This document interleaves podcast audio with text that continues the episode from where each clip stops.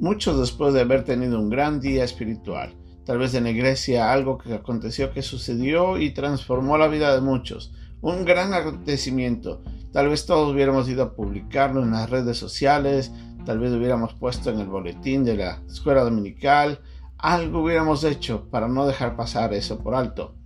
El Señor Jesucristo, después de haber alimentado a los cinco mil y haber hecho un gran milagro en frente de todos ellos, decidió ir al Padre y orar.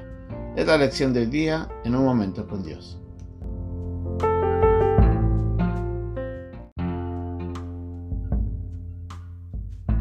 Marcos capítulo 6 versículos del 42 al 46. Y comieron todos y se saciaron y recogieron de los pedazos doce cestas llenas y de lo que sobró de los peces. Y los que comieron eran cinco mil hombres. Enseguida hizo a sus discípulos entrar en la barca e ir delante de él a Bethsaida, en la otra ribera, entre tanto que él despedía a la multitud. Y después que los hubo despedido, se fue al monte a orar.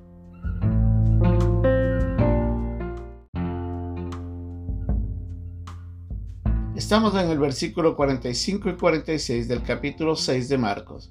El Señor Jesucristo había estado alimentando a los cinco mil hombres, había hecho una gran obra a través de la multiplicación de panes y de peces, les había estado enseñando durante todo el día. Y ya después de que llegó la noche, les dice a sus discípulos, vayan hasta el otro lado, quiero que vayan hasta Bethsaida, mientras que él despedía a la multitud.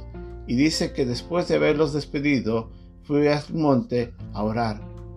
¿Qué hubiéramos hecho nosotros? La verdad es que el Señor Jesucristo nos muestra aquí un gran ejemplo de la importancia de la relación con Dios a través de la oración. Aunque el versículo no nos dice exactamente qué es lo que el Señor Jesucristo fue a orar, sí nos dice que pasó todo ese tiempo orando. La importancia que vemos aquí de la obra del Señor radicaba mucho en la oración que él tenía, el tiempo que pasaba con Dios. Jesucristo era un Em, un hombre que estaba en comunión íntima con el Padre y que todo momento buscaba oportunidades para orar.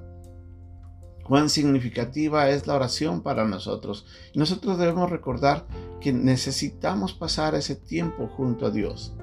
Ahora, la Biblia no nos dice si Jesucristo fue tal vez a buscar guía de Dios, tal vez fue a alabar a Dios, tal vez estuvo adorándole a Dios, tal vez estuvo pidiéndole a Dios de que lo que pasó en ese día quede marcado en la vida de quienes estuvieron presentes y que esas lecciones vayan a generar frutos que transformen las vidas de aquellos que escucharon. O tal vez les dijo, Señor, ayuda a mis discípulos a crecer más en fe. No lo sabemos. lo importante que vemos aquí es el tiempo de oración. Tal vez el Señor hizo todo eso durante el tiempo que pasaba con el Padre, o tal vez estaba pidiendo instrucciones para seguir haciendo la obra y saber qué es lo que tenía que seguir haciendo en los próximos días. No vemos nada ahí. ¿Por qué es lo que usted hubiera hecho si hubiera sido Jesucristo? ¿Qué hubiera orado en ese momento?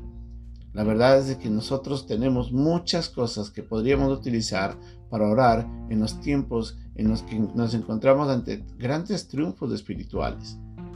Ahora, Jesucristo no solamente oró cuando cuando terminó de alimentar a los cinco mil.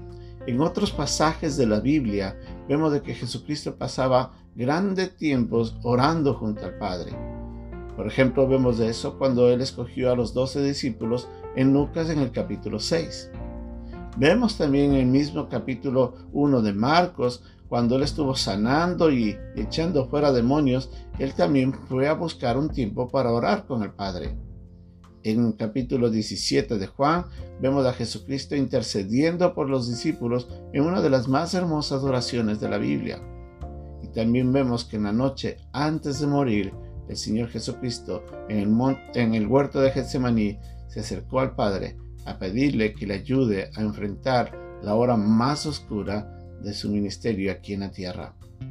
La oración es de gran importancia para el creyente. Usted y yo podemos hacer grandes cosas cuando miramos con gran utilidad ese tiempo en el que usted y, nosotros nos acercamos al Padre a orar y a pedirle.